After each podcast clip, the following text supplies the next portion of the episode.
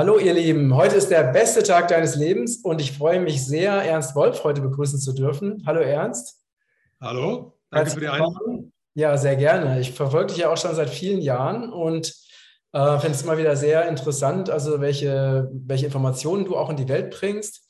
Und erstmal so, genau, ähm, du bist Autor, du bist äh, Finanzexperte, du bist Journalist, äh, hast auch äh, unter Ernst Wolf einen YouTube-Kanal und ähm, wie bist du denn eigentlich auf dieses Thema ähm, Finanzen so als, als, als Schwerpunkt, wie bist du denn da drauf gestoßen?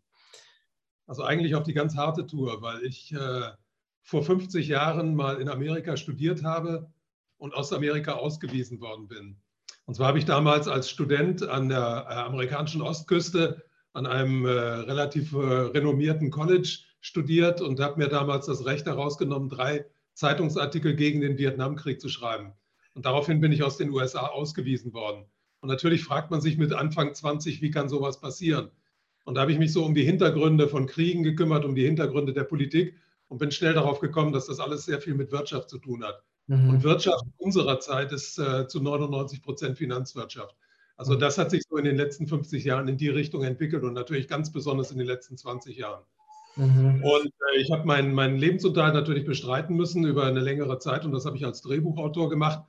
Aber nachdem äh, meine Kinder dann durch die Schule und durch die Universität durch gewesen sind, habe ich mich darauf äh, konzentriert, also die Leute darüber zu informieren, was im Finanzsystem so hinter ihrem Rücken vorgeht. Mhm. Und das ist auch mein Bestreben, jetzt immer die Leute darüber aufzuklären, über die Hintergründe dessen, was ihnen meistens von der Politik völlig anders äh, präsentiert wird. Hm, ja, und ich denke, dass gerade so diese Finanz, das Thema Finanzen, ne, also das ist ja in der Regel also wenigen Menschen vorbehalten, die also in dieses komplexe Thema einsteigen wollen ne, oder sich beruflich damit beschäftigen. Aber so die breite Masse, für die ist es ja eher ein Buch mit sieben Siegeln. Ne? Äh, ganz genau. Das wird natürlich auch gefördert von der Finanzindustrie. Also äh, uns allen wird ja immer äh, schon als Kindern eingebäht, ach, das ist alles sehr kompliziert, das hat nur mit Zahlen zu tun das ist irgendwie so eine Welt, die dem normalen Menschen völlig entrückt ist. Und wenn man sich den Finanzteil der Zeitungen anguckt, der ist ja auch wirklich hoch uninteressant, weil er mhm. eigentlich nur aus Zahlen und Hieroglyphen für den normalen Menschen besteht. Aber wenn man sich da mal ein bisschen so, so reinkniet in das Thema, dann äh, merkt man schon sehr schnell, dass eigentlich unser ganzes Leben zu einem großen Teil von der Finanzindustrie bestimmt wird. Also im Moment merken wir das da, da, dadurch, dass die Inflation relativ stark anzieht und das hat seine Ursachen im Finanzsystem. Auch ob die Leute Arbeit haben, ob sie arbeitslos werden, hat sehr viel mit dem Finanzsystem zu tun. Das Finanzsystem ist nämlich in den letzten 20, 30 Jahren total explodiert. Und früher war so die Wirtschaft das Entscheidende, also die reale Wirtschaft, wo Sachen produziert werden. Aber das ist heute nicht mehr der Fall. Heute ist das äh, globale Finanzsystem viel, viel größer und viel, viel ausufernder als die Realwirtschaft. Und das globale Finanzsystem wird von einem Sektor äh, regiert, und das ist der Derivatesektor. Das sagt dem normalen Menschen überhaupt nichts. Das Wort Derivate kann der normale Mensch nichts mit anfangen. Aber interessant wird es, wenn ich ihm sage, dass äh, im Moment äh, das Volumen von Derivaten auf ungefähr eine Billiarde geschätzt wird. Also das sind unvorstellbare Summen, die da hin und her gehen. Und Derivate sind im Grunde nichts anderes als Wetten.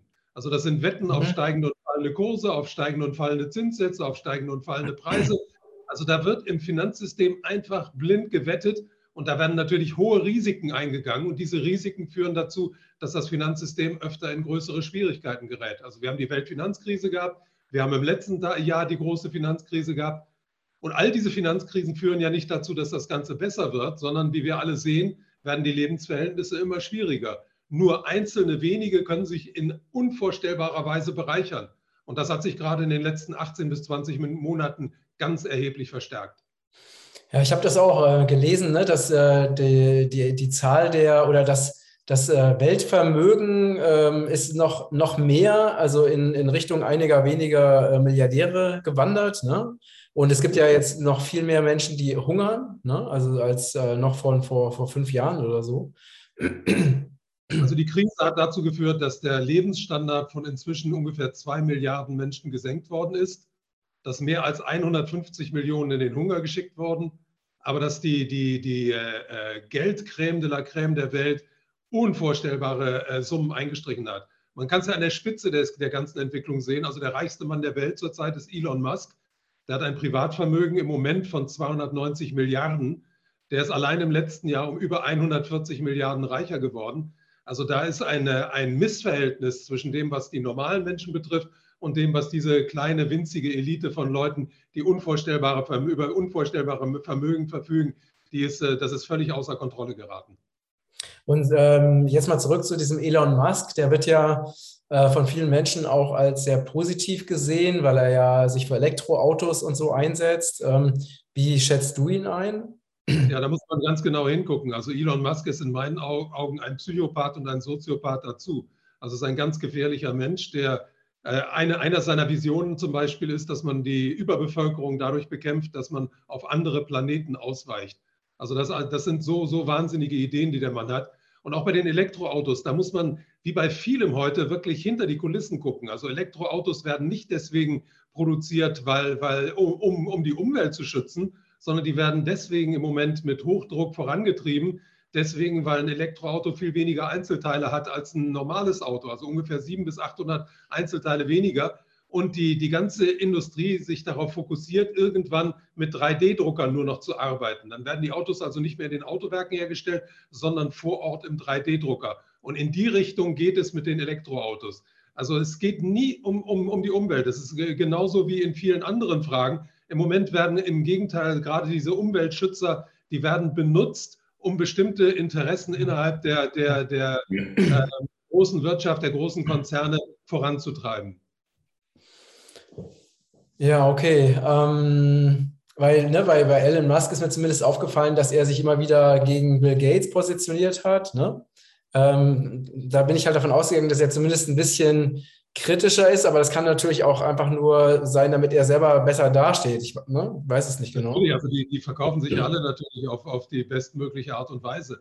Aber man muss einfach nur gucken. Also das, sind, das ist der Kampf zwischen zwei Psychopathen und zwei Soziopathen, ganz einfach. Man muss sich nur ansehen, was für äh, Unternehmen Elon Musk betreibt.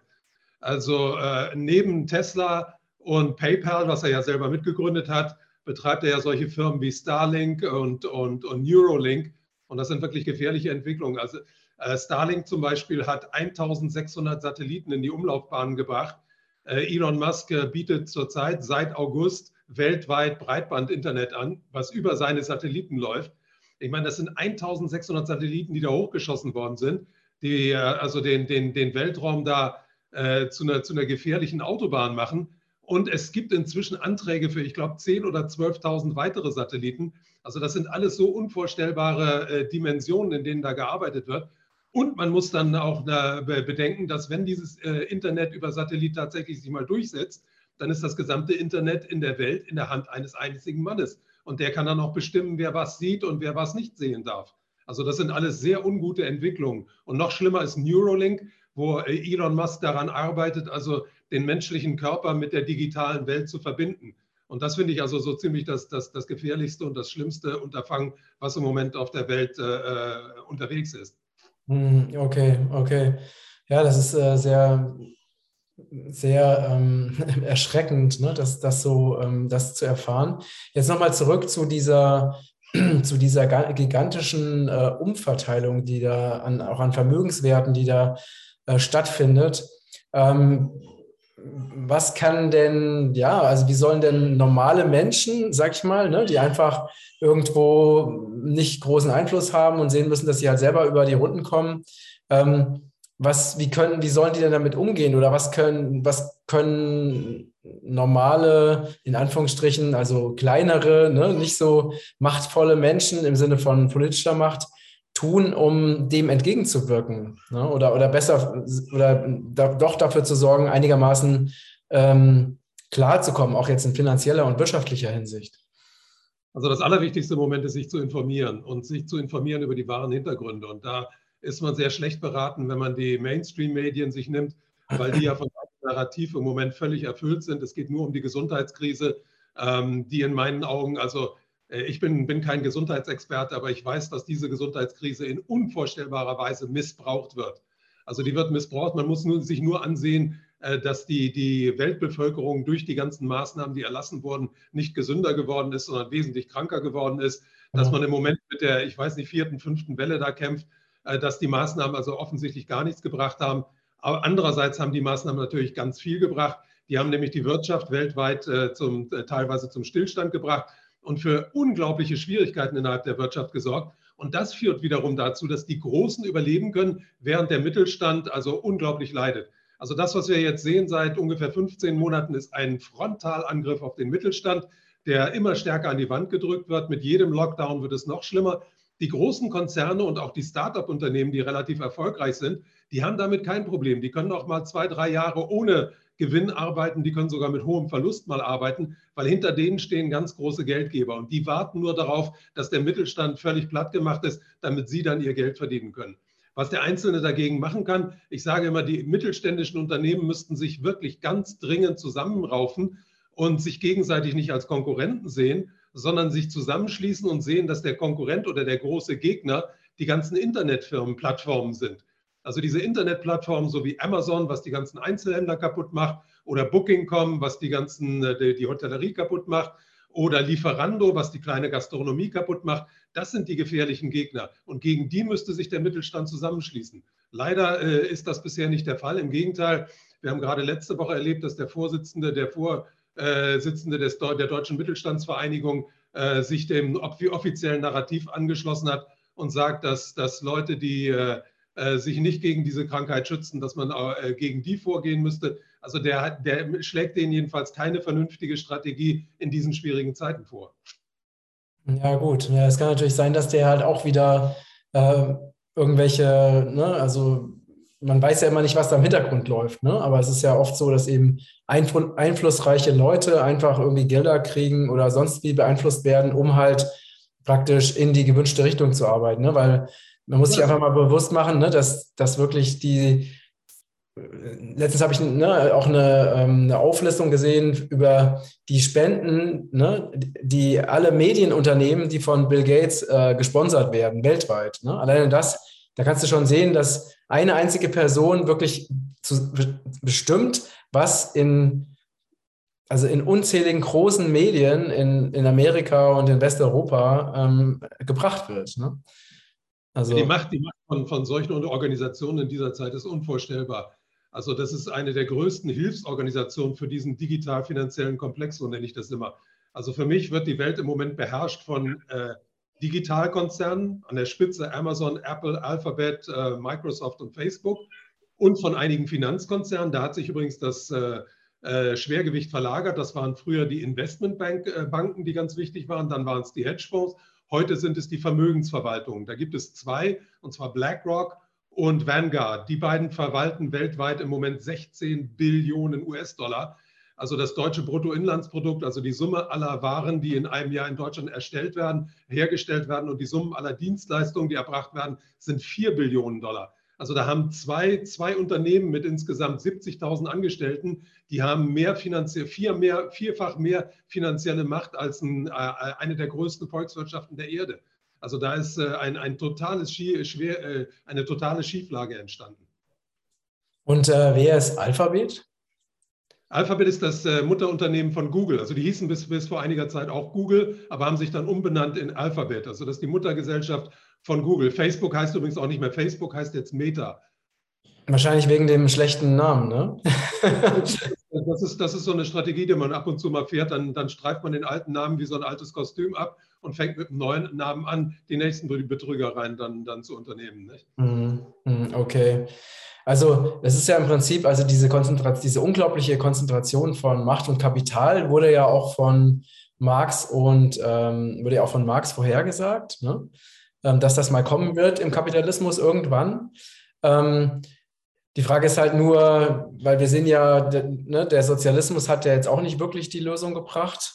Ähm, was ist denn, was denkst du denn, was man, also natürlich, das eine ist eben, dass die Menschen sich wirklich informieren, um zu verstehen, was hier abgeht. Ne? Viele Menschen wissen ja schon sehr viel darüber, was eigentlich hinter dieser ganzen C-Pandemie steckt und welche Zusammenhänge da bestehen. Aber gerade so im wirtschaftlichen Bereich gibt es ja jetzt nicht so, also ist dieses Wissen noch nicht so in der, in der größeren Masse vorhanden. Ne? Ja. Ähm, die Zeit hat sich ja seit Marx ein bisschen verändert. Also zu Marxens Zeit war, war das Geld also das absolut äh, wichtigste Medium, was es überhaupt gibt. Also ich meine, der Spruch Geld regiert die Welt, der hat ja bis vor einiger Zeit gegolten. Ich denke, dieser Spruch gilt heute nicht mehr so ganz uneingeschränkt. Heute sind es das Geld und die Daten, die die Welt regieren. Also Daten sind heute das neue Gold, die sind genauso wichtig wie das Geld. Und wer die Daten kontrolliert, kontrolliert natürlich einen großen Teil dessen, was in der Wirtschaft, im Finanzsystem und auch in der Politik passiert. Und was wir jetzt erlebt haben in den letzten 30 Jahren, ist eine Verschmelzung der Spitze der Geldwirtschaft, also dieser, dieser Vermögensverwalter, denen übrigens auch die Großbanken der Wall Street inzwischen zu einem großen Teil gehören, und der IT-Branche. Äh, äh, äh, und die beiden zusammen haben natürlich eine ungeheure Macht über die Menschheit. Und deswegen muss man sehen, wie man diese Macht irgendwie auflösen kann. Und für mich ist es das Wichtigste, also die wichtigsten Forderungen wären erstens, das Derivate-Casino stillzulegen. Also es geht nicht an, dass wir alle von den Wetten im Finanzsystem abhängig sind. Also das müsste stillgelegt werden. Und dann denke ich, man müsste an die Daten ran. Man müsste entweder das Internet völlig freigeben und das wieder zu dem machen, was es am Anfang war, nämlich eine, eine nicht kommerzielle Plattform. Oder man müsste da irgendwelche äh, Riegel vorschieben, dass zumindest die großen Plattformgesellschaften äh, oder Unternehmen, dass die nicht den Mittelstand äh, hemmungslos ausplündern können. Also ich kann mal ein Beispiel dafür anführen. Die Firma Lieferando, die jetzt im Rahmen der Gesundheitskrise ja ungeheuren Aufschwung erlitten, äh, äh, erfahren hat, weil die nämlich das Essen von den kleinen Restaurants zu den Kunden bringt. Die, dieses Unternehmen hat am Anfang von den Restaurants 5% äh, äh, Tantiem oder Beteiligung gefordert. Inzwischen sind die bei 30, 35 Prozent angekommen. Also die nutzen diese Situation aus, um den Mittelstand einfach abzuwürgen. Und dann haben die noch was ganz Schlimmes getan. Die haben nämlich im Internet lauter Anzeigen für die Unternehmen, für die sie arbeiten, reingesetzt, bei denen man nicht erkennen kann, dass in Wirklichkeit Lieferando dahinter steht. Sodass heute also die Bestellungen fast alle über Lieferando an diese Lokale gehen, sodass die selber also kaum noch ein Geschäft machen, sondern nur noch das Geschäft über Lieferando. Und das sind also Methoden, Lieferando bezahlt dafür an Google einen bestimmten Betrag. Also so wie Booking.com zum Beispiel an Google dafür bezahlt, dass die Hotels im Internet immer erst unter Booking.com zu finden sind, bevor sie unter dem, dem, dem eigentlichen Besitzer des Hotels zu finden sind. Also da, da ist eine, eine, eine Wirtschaft entstanden, natürlich die schnellst wachsende Wirtschaft aller Zeiten, die Wirtschaft, die in der kürzesten Zeit den, den meisten Gewinn macht. Und da muss man einfach eine Riegel davor schieben. Das Problem ist einfach, wer soll diesen Riegel davor schieben? das große Problem ist, dass die große Mehrheit der Menschen einfach uninformiert sind über die ganzen, diese ganzen Prozesse. Also die große Mehrheit der Menschen, die weiß weder, wie das Geld funktioniert, wie das Finanzsystem funktioniert, noch weiß sie, wie weit wir fortgeschritten sind bei der Digitalisierung, dass diese ganzen Abkommen da im Hintergrund sind. Also ich glaube nicht, dass viele Leute, die über Lieferando ihr Essen bestellen, genau wissen, dass Lieferando an Google Geld bezahlt, damit Google dafür sorgt, dass die ganzen Bestellungen bei der Pizzeria an der Ecke über Lieferando laufen. Das ist das Wichtige, was man im Moment machen muss. Es ist natürlich ein schwieriger Kampf, aber einen anderen, einen anderen Ausweg sehe ich nicht. Also ich muss immer an den Spruch von, von Henry Ford erinnern, der mal gesagt hat, also wenn die Leute das Geldsystem verstehen würden, hätten wir eine Revolution vor morgen früh. Ich denke, wir brauchen wirklich so eine Revolution, aber nicht nur um das Geldsystem zu verstehen, sondern auch um das Datensystem zu verstehen. Und diese Revolution muss aber nicht in den Straßen stattfinden, so wie 1917 in Russland, sondern die muss in den Köpfen der Menschen äh, stattfinden. Weil die, die, die Macht, die die, die, die die Elite heute über uns alle besitzt, die, die stützt sich zwar einerseits auf Geld und andererseits auf Daten, aber die stützt sich noch mehr auf die Ignoranz der Massen. Wenn die Massen sagen, nee, mit uns nicht, dann wird es so nicht weitergehen. Und wir stehen wirklich an einer Schwelle in der ganzen Geschichte der, in der Entwicklung der Menschheit, die wirklich also voller Gefahren ist, weil wir stecken mitten in der vierten industriellen Revolution und die wird unvorstellbare Folgen haben, die, die, die den Menschen überhaupt nicht gewahr ist. Also es werden Millionen und Abermillionen von Arbeitsplätzen in den nächsten Jahren wegfallen. Das wissen die Menschen noch gar nicht. Also ich gebe mal ein Beispiel dafür. Das Homeschooling, was jetzt zurzeit überall wieder eingeführt wird durch die Lockdowns. Man muss das mal zu Ende denken. Was ist, wenn das Homeschooling wirklich mal radikal bis zu Ende durchgeführt wird? Dann mhm. kommt man in Deutschland statt mit 800.000 Lehrern wahrscheinlich mit 800 Lehrern aus. Dann kann man die Schüler nämlich in den Schulklassen, kann man die einfach vor irgendeinen Monitor setzen und dann braucht man nur noch einen Englischlehrer, der die ersten vier Klassen unterrichtet, ganz deutschlandweit, dann vielleicht einen Mathelehrer, der die ersten vier Klassen unter und so weiter. Also dann braucht man keine 800.000 Lehrer mehr, wie es jetzt im Moment der Fall ist. Dann braucht man vielleicht noch ganze 800 Lehrer. Und das ist der Weg, auf dem wir uns befinden. Und das ist ein ganz gefährlicher Weg. Naja, das, ähm, das Problem ist natürlich, ne, also weil wenn man sich jetzt mal die ähm, anschaut, wie halt Information einfach zu den Menschen gelangt, dann ist es natürlich so, ne, ich meine, wir, wir erleben das ja alle, dass eben auch gerade seit der äh, Corona-Pandemie wirklich also eine unfassbare Zensur stattfindet. Ne? Es sind also kritische Seiten werden über Google einfach nicht mehr gefunden. Ne? Das ist einfach ein Fakt äh, und viele Menschen wissen das nicht und benutzen ja hauptsächlich Google als Suchmaschine. Ne? Also das ist schon mal ein Riesenproblem. Also wenn du jetzt wirklich im normalen Internet, ne, das war ja früher noch anders. Früher hat ja Google einfach die Suchmaschine, also die Suchergebnisse so ausgespuckt, wie, es halt wirklich relevant war. Ne? So, aber jetzt haben sie es ja immer weiter verschärft, ne, dass alle Seiten, die irgendwie systemkritisch sind, auf irgendeine Weise, dass die einfach von Google einfach gar nicht mehr gefunden werden.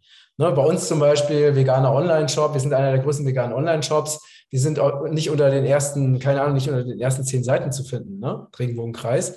Also einfach, weil wir auch jede Menge impfkritische Inhalte auf unserer Seite haben und Google das massiv abstraft. Ne?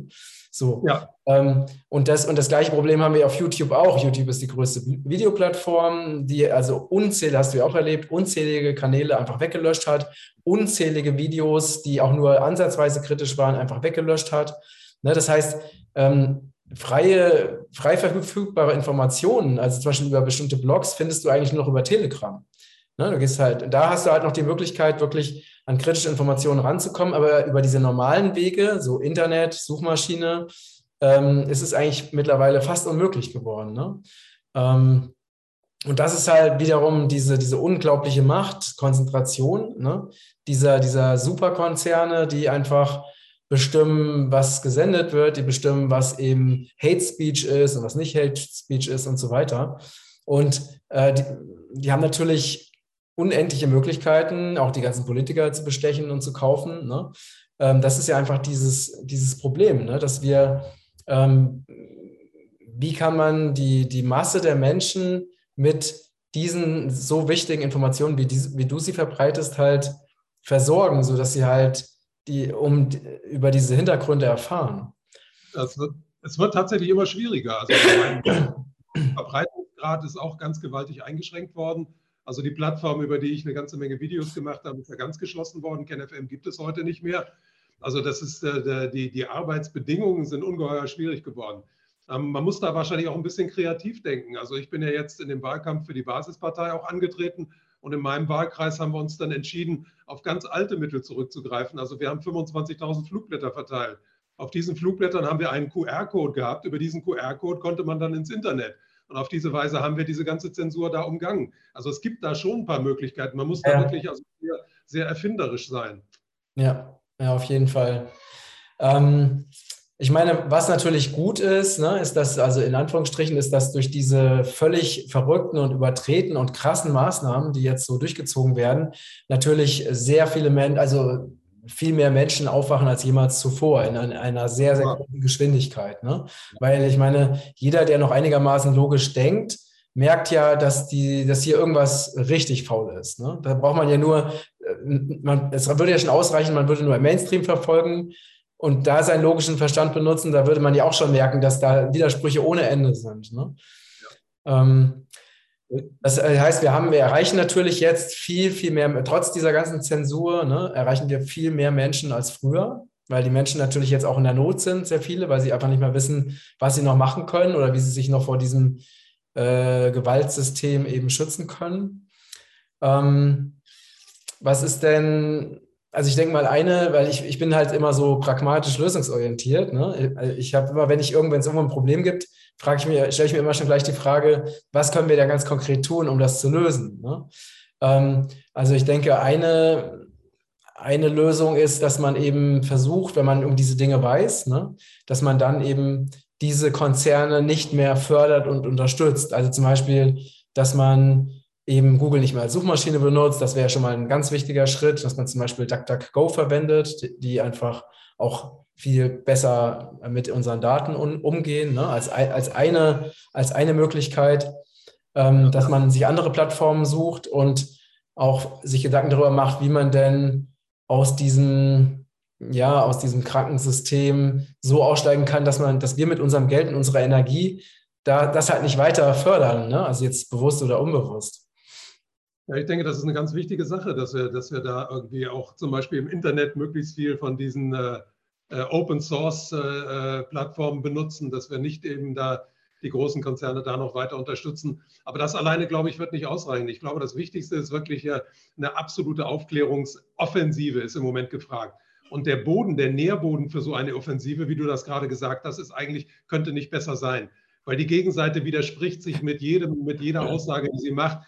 Die werden immer unglaubwürdiger von Tag zu Tag. Und ich bin ja auch der Meinung, dass die Maßnahmen, die so völlig überzogen sind jetzt, dass die Maßnahmen nur zeigen, wie hilflos die andere Seite im Moment agiert. Und meine, meine Vermutung ist, dass wir im Moment in so einer Übergangsphase leben, äh, weil das, das Finanzsystem ist wirklich absolut kaputt. Das kann nicht mehr am Leben erhalten werden mit den bisherigen Mitteln.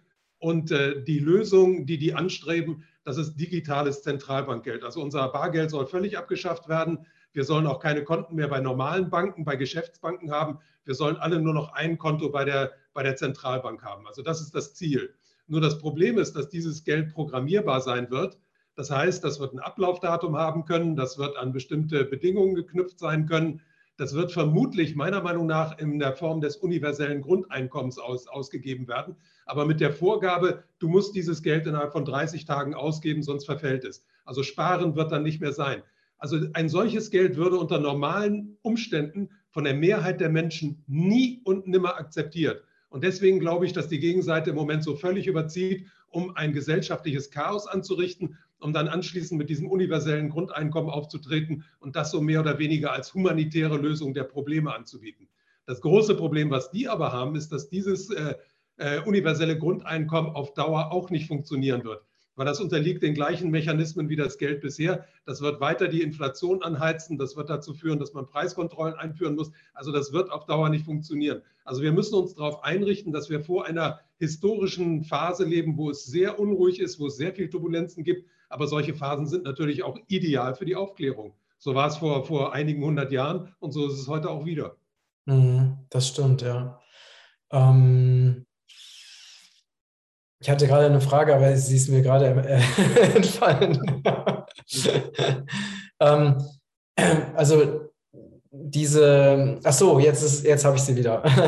Und zwar, wie erklärst du dir das? Dass, also früher war das, lief das ja alles ganz anders ab. Also ich bin ja auch schon, auch schon sehr, sehr lange, also auch schon seit Jugendlicher, ähm, beobachte ich, was auf der Welt so passiert ne? und habe mir mich auch wirklich auch schon sehr früh über über das informiert, was, was in Chile passiert ist, was in Nicaragua passiert ist, ne? die ganzen Kriege, die von den USA angezettelt wurden und habe mich da auch immer sehr engagiert. Ne?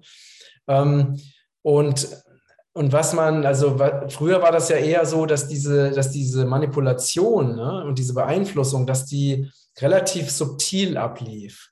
Also und, äh, und sehr, ähm, ja, also dass da doch schon einigermaßen logische Konsequenz doch vorhanden war, zumindest in dem, in dem, was den Menschen so verkauft wurde.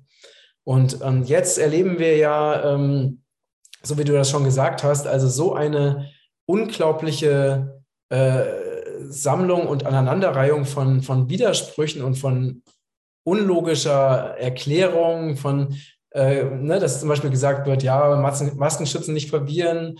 Äh, zwei Wochen später gibt es eine allgemeine Maskenpflicht. Und so geht es ja, könnte man das ja am laufenden Band aufzählen. Ne? Oder erst wird gesagt, die, wenn du diese C-Impfung nimmst, dann hast du den Schutz fürs ganze Leben.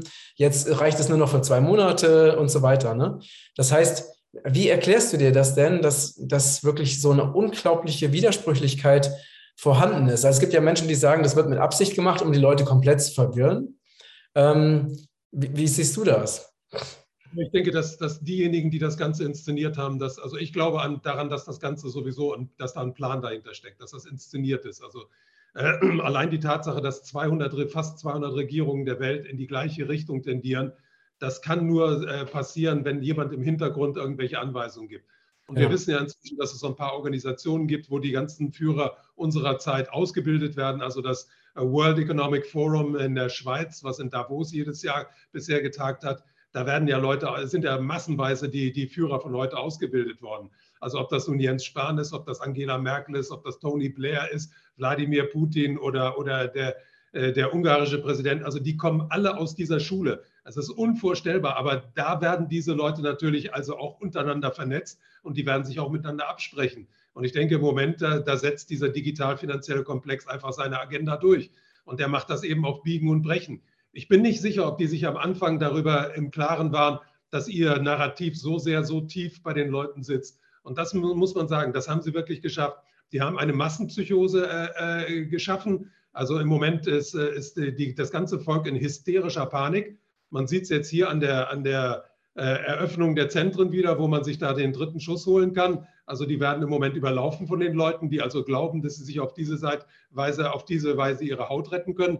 Also da ist schon irgendwie was, was in den Köpfen der Menschen ausgelöst worden. Ich bin nicht sicher, ob die vorher da sich darüber im Klaren waren, dass das so stark sein würde. Aber ich weiß nur eins, also jede Massenpanik hat irgendwann ihr Ende und jede Massenhysterie auch. Und ich glaube, dass die Leute, die dann aufwachen nach dieser Panik und nach dieser Hysterie, dass die suchen werden nach den Verursachern dieser Hysterie.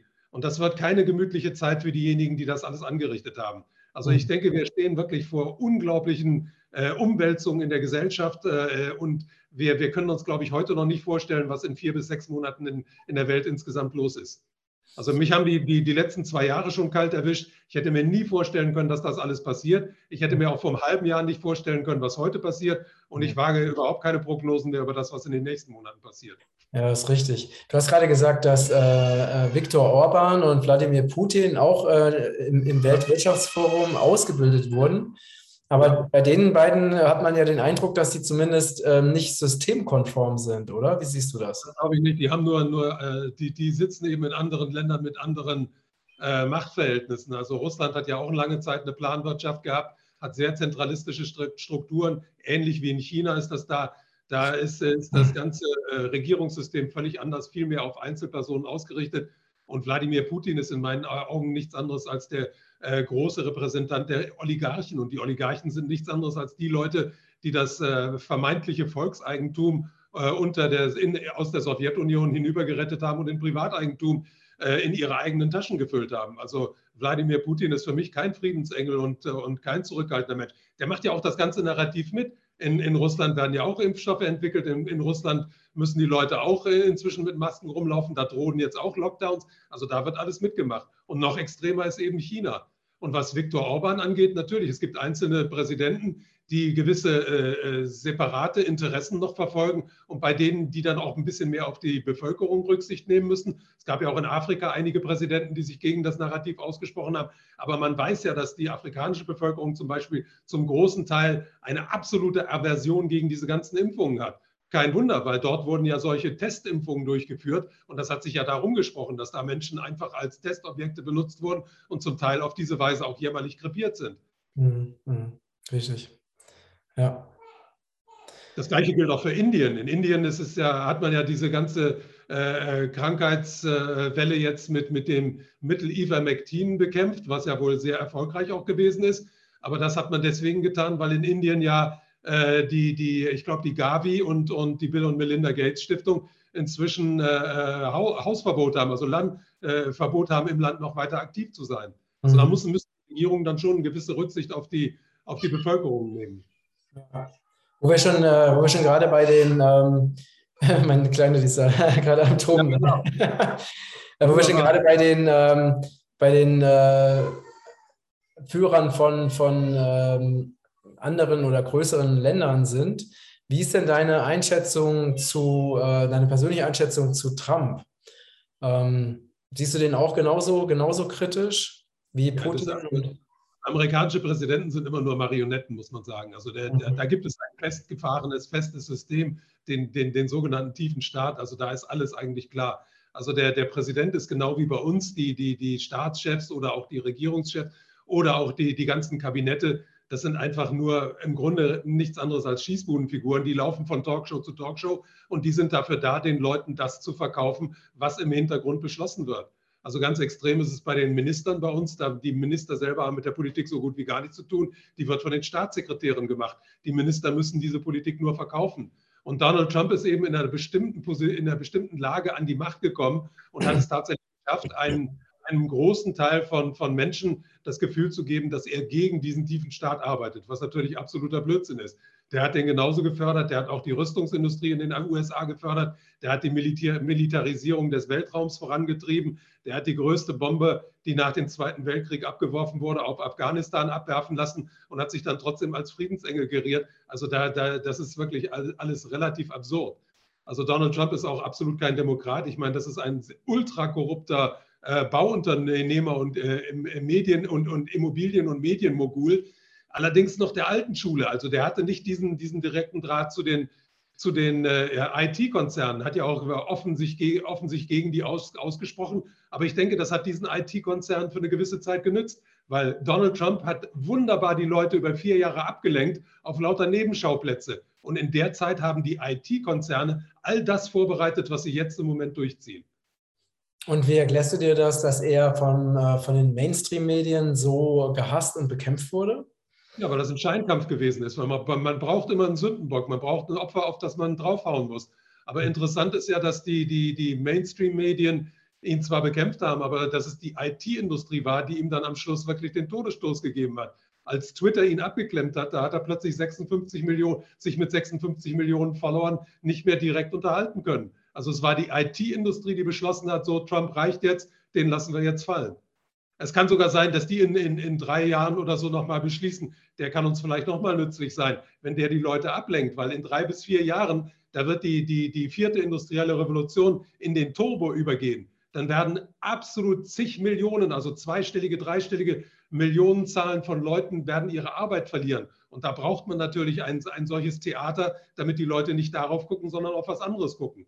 Ganz gefährlich ist natürlich auch, dass man in solchen Zeiten auch oft äh, auf Kriege zurückgegriffen hat, um die Leute um sich zu scharen und um die Leute auch abzulenken. Also das ist eine ganz große Gefahr, die ich im Moment sehe. Und was ich da auch sehe, ist im Moment dieser ganze Feldzug gegen den weißrussischen Präsidenten Lukaschenko. Also dass Lukaschenko kein Demokrat ist, das wissen wir seit 26 Jahren. Der hat 26 Jahre ganz unbehelligt da leben können und jetzt plötzlich wird uns um die Ohren gehauen von den Medien jeden Tag, was das für ein schlimmer Diktator ist. Man muss wissen, äh, Weißrussland ist wichtig für Ölförderung, für Öllieferungen auch in, in den Westen. Und im Moment äh, wird eine äh, große Energiekrise vorbereitet. Und da bräuchte man eigentlich auch einen Sündenbock. Also ich halte das für ganz gefährlich, was da im Moment passiert und was da im Moment vorbereitet wird. Aber wenn man, wenn man dir so zuhört, ne, wenn du so sagst, okay, was in den nächsten vier Jahren passiert, dann hört sich das ja jetzt nicht so ähm, ja, nicht so an, als ob man sich auf die nächsten vier Jahre freuen kann, oder? wenn, das, wenn das alles so weitergeht, ich meine, wenn ich dir das vor zwei Jahren alles erzählt hätte, was heute passiert, da hättest du auch gesagt, da kann ich mich nicht drauf freuen. Im Gegenteil, also ich muss sagen, ich bin völlig hell entsetzt über vieles, was passiert. Und das geht dabei nicht so sehr um mein Schicksal, sondern ich bin noch schlimmer entsetzt über das, was meinen Kindern und meinen Enkeln angetan wird. Also ich habe, habe hier äh, zwei Enkelkinder, die, also eine Enkelin zum Beispiel, die hier in, in Berlin jetzt mit einer Maske da den ganzen Tag rumlaufen muss die sich von ihren Lehrern anhören muss, dass das Ding schützt, die dadurch in großen Konflikt immer gekommen ist mit mir, weil ich das immer abgelehnt habe. Das hat sie natürlich gemerkt. Also da, da, werden die Kinder in Zerreißproben reingerissen, die ich denen wirklich nicht gewünscht hätte. Und ich wünsche denen auch nicht, dass sie in diese von der künstlichen Intelligenz beherrschte Welt dann äh, übergehen müssen dass sie dann irgendwann mit dem universellen Grundeinkommen den ganzen Tag Netflix konsumieren sollen und irgendwas anderes noch konsumieren sollen, aber ohne Arbeit dastehen. Also das wünsche ich mir alles nicht. Aber leider geht der Trend in diese Richtung. Und mhm. deswegen mache ich ja meine ganze Arbeit. Ich will die Leute ja aufwecken. Ich will den Leuten ja sagen, pass mal auf, es gibt ja eine andere Welt, es gibt ja eine viel schönere Welt. Man könnte das alles ja wunderbar einsetzen. Man könnte ja die ganze Digitalisierung einsetzen zum Wohle der Menschen. Das große Problem ist ja nicht die Digitalisierung. Das große Problem ist die Digitalisierung in den Händen einiger weniger, einer ganz winzigen Minderheit.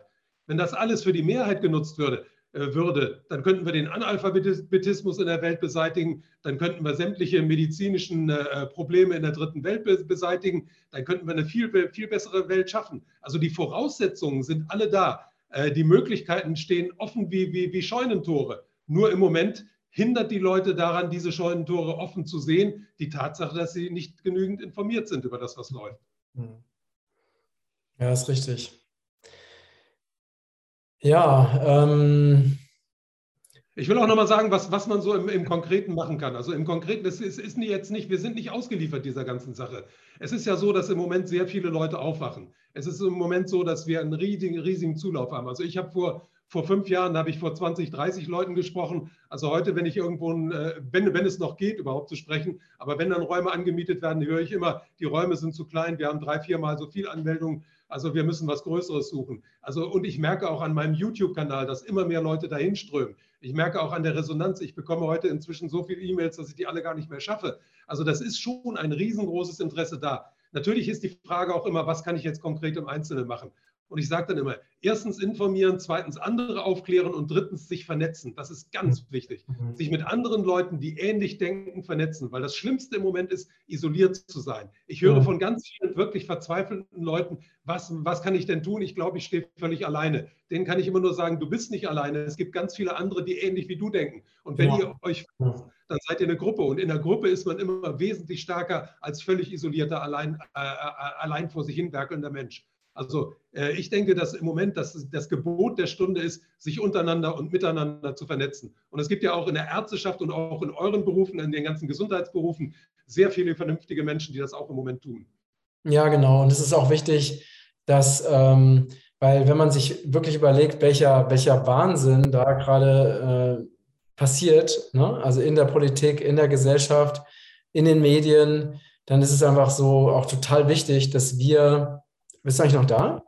Ja, ich bin noch da. Ah, bist noch da, okay, weil dein Bild ist gerade eingefroren. dein Bild ist auch eingefroren, ja genau, aber hören tue ich dich gut. Ja, okay, dann. Also, es ist einfach auch wichtig, dass, ähm, dass wir zum einen, ne, genau das, was du gesagt hast, dass wir uns zusammenschließen, aber dass wir auch wirklich ähm, für unsere Werte und für unsere Überzeugungen stehen und dass wir auch dafür kämpfen ne? und dass wir uns auch deutlich positionieren. Weil es, ich finde, es gibt einfach noch, es gibt ja sehr viele Menschen, die ein großes Wissen haben ne, und großes Spektrum an Möglichkeiten und auch ähm, sehr, sehr viele, also zum Beispiel eine riesige Community haben, aber trotzdem Angst haben, sich deutlich zu positionieren oder deutlich mal auch ihrer Community in dieser schwierigen Zeit einfach mal äh, Wege aufzuzeigen, die vielleicht außerhalb der Matrix sind ne, oder außerhalb des Systems sind. Ja. ja, das ist leider so, ja. Aber ich meine, das, das wird anders werden, wenn sich mehr und mehr Leute eben zusammenschließen. Also wir haben ja sehr positive Ereignisse gerade auch in letzter Zeit erlebt. Also wir hatten ja am letzten Wochenende zum Beispiel in Wien eine sehr große Demonstration. Da wurde uns hier allen gesagt, es wären entweder 7.000 oder 35.000 Leute. Also ich weiß von Leuten, die vor Ort gewesen sind, dass es auf jeden Fall mehr als 100.000, möglicherweise sogar über 150.000 Leute gewesen sind. Also äh, wenn, wenn, wenn klar wird, dass man nicht alleine ist und dass man nicht in einer hoffnungslosen Minderheit ist, dann werden auch mehr andere Leute noch äh, nach vorne treten. Also die, die Entwicklung sehe ich vor uns und wir müssen auch darauf hoffen ein bisschen. Was ist denn aus deiner Sicht ähm, noch wichtig? Also jetzt für jeden Einzelnen, äh, was, was können, weil wir wissen ja, ne, also wir, sehen ganz klar die, die Gefahren, die drohen. Wir wissen auch um die Pläne dieser, ja, dieser Elite, die diese ganzen Dinge ja schon immer auch inszeniert hat, ob es jetzt Weltkriege oder Wirtschaftskrisen waren, aber jetzt besonders eben die Welt halt in ihre Richtung lenken will. Ähm, was können wir dem entgegensetzen aus deiner Sicht? Ja, auf jeden Fall diese, diese Vernetzung finde ich ganz wichtig. Dann muss man auch äh, sich immer wieder ins Gedächtnis rufen, dass äh, nach schlimmen Zeiten auch wieder bessere Zeiten kommen. Also es gibt ja den Spruch, dass wenn die Nacht am dunkelsten ist, dann ist der Tag am nächsten. Und das muss man, glaube ich, in den, in den nächsten Monaten auch immer wieder im Hinterkopf haben, weil ich glaube schon, dass die nächsten Monate sehr schwierig werden. Aber man muss sich auch immer wieder vergegenwärtigen, dass Menschen, die solche Maßnahmen ergreifen, wie das die Regierung jetzt und gerade die Regierung bei uns im Moment tut, dass solche Menschen auch äh, aus einer gewissen Verzweiflung heraus so reagieren.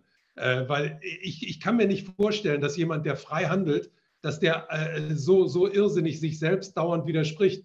Ich glaube, dass die unter ganz großem Druck stehen. Also die Regierungen stehen unter dem Druck, der im Hintergrund von den Digitalkonzernen und den Finanzkonzernen gemacht wird.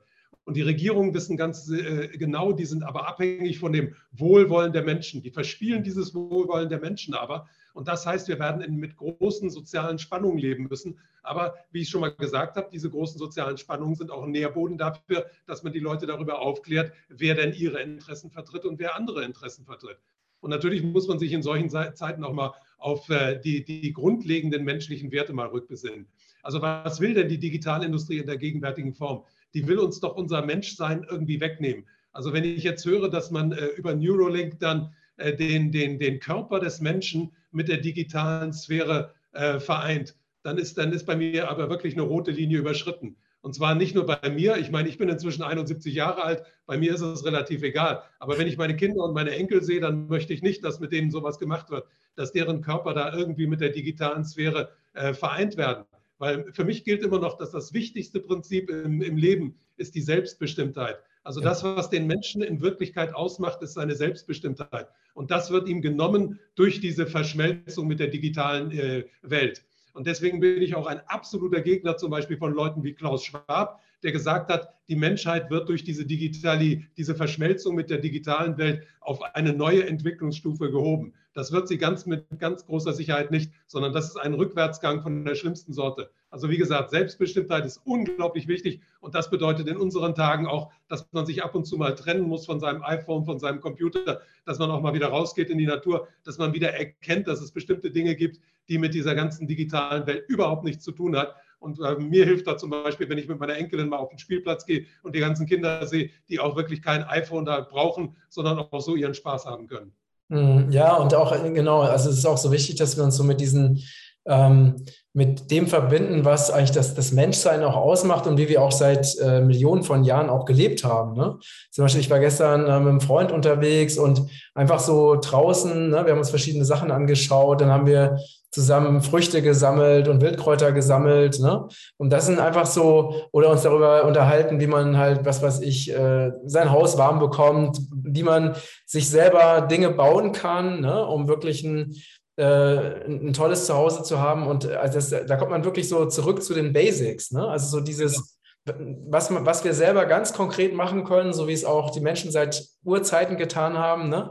sich selber die Nahrung in der Natur zu suchen, sich, äh, was weiß ich, ähm, Holz zu holen, um sich ein warmes, ne? um sich einfach Wärme jetzt im Winter zu machen. So ganz einfache Sachen oder einfach mit anderen Menschen irgendwelche tollen, äh, tollen Aktionen machen oder sich gemeinsam bei der Olivenernte helfen ne? oder, ja, äh, oder eben Gemüse verschenken. Also einfach so Dinge, die wirklich dieses ursprünglich Menschliche auch beinhalten. Ne? Und wo man also auch mit dem echten Leben in Kontakt ist und nicht mit einer virtuellen Scheinwelt, die ja auch nur letztendlich nur im Kopf stattfindet. Ne? Ja. Ja, das ist ganz wichtig. Also man muss sich genau dem widersetzen, was uns im Moment von oben gepredigt wird. Also Social Distancing ist absolut äh, verheerend für die Menschen. Genau. Es muss genau das Gegenteil passieren. Man muss sich sozial zusammenschließen. Genau. Äh, Masken tragen, das Gesicht verhüllen, um nicht zu wissen, was der andere denkt und fühlt. Absolut nein. Nein, auf gar keinen Fall. Ja. Also das sind alles Maßnahmen, die den Menschen entmenschen. Und kleine Kinder vor ein iPad zu setzen und mit dem den, den Schulunterricht über dieses iPad gestalten zu lassen, nein, auf keinen Fall. Also für mich eines der schlimmsten Erlebnisse war, als ich meine Enkelin hier hatte und die hatte jeden Dienstagnachmittag ihren Tanzunterricht und der fand dann über das iPad statt. Also die, die stand tatsächlich in meinem Wohnzimmer, hat da getanzt mit zwei anderen Mädchen, die sie nur auf dem iPad sehen konnte und ihrer Lehrerin. Und da, da ist mir klar geworden, das ist wirklich etwas, was ich keinem Kind wünsche und das ist eine Zukunft, die ich also eigentlich niemandem wünsche. Ja, absolut. Vor allen Dingen auch, wenn man selber erlebt hat, wie wunderschön so echte Gemeinschaft ist. Ne? Ich habe ja auch so unzählige Tanznächte äh, erlebt, ne? mit engster, engstem Zusammentanzen und gemeinsamer Ekstase mit ganz vielen Menschen. Und das ist so, also so dieses mit vielen Feiern, das ist auch ein menschliches Grundbedürfnis. Ne? Absolut, absolut. Das ja. ist ja den jungen Leuten jetzt genommen worden in den letzten anderthalb Jahren. Also ich weiß von Studenten, die im ersten Semester nicht einen einzigen anderen Studenten gesehen haben, sondern nur zu Hause vor dem PC gesessen haben. Und das ist also eine ganz gefährliche Art, weil diese Leute werden auf diese Art auf, auf gar keinen Fall gesünder, sondern die werden ein ganzes Stück kranker auf diese Art und Weise. Ja, ja. Da, gerade im, im, im, Bereich der Gesundheit, da ist, da, da, ist ja der absolute Rückwärtsgang drin. Auch was die große Pharmaindustrie da äh, macht im Moment. Also wenn man da sich auch mal über die Hintergründe informiert, da sind ganz schreckliche Entwicklungen im Gang. Also in Amerika ist vor vier Jahren sind ja zum ersten Mal Smart Pills erlaubt worden von der Gesundheitsbehörde. Das sind Tabletten, die dann, wenn sie ein, eingenommen werden, sich in der Magensäure auflösen. Und sobald sie von der Magensäure zersetzt wurden, ähm, äh, Nachrichten geben ans, ans äh, entweder Smartphone oder ans WLAN über den Gesundheitszustand dieses Menschen. Die geben dann ganz viele Werte, die sie messen, nach draußen weiter. Und das wird den Leuten dann verkauft als ein Fortschritt in der Gesundheit. Die Leute sollten stattdessen lieber rausgehen, die sollten schwimmen gehen, die sollten wandern gehen, die sollten die frische Luft draußen genießen. Aber genau das wird ihnen ja im Moment genommen. Ja, und dann da sieht man auch, ne, dass eben die, die Hintermänner von dieser ganzen äh, Pandemie, ne, die sind wirklich gegen alles, was menschlich ist und sie sind gegen alles, was Menschen brauchen, um glücklich zu sein. Ne, und deswegen Ja. Ne? Und deswegen passt das alles auch so perfekt zusammen. Ne? Die Geschichte, die du genannt hast mit den Masken, das mit dem Social Distancing, weil die, wenn die Menschen, wenn man die Menschen isoliert und vereinzelt und sie ihrer Lebensfreude und ihres Lebensglücks ganz gezielt beraubt, dann kann man sie natürlich perfekt kontrollieren. Und das ist das Ziel. Ne?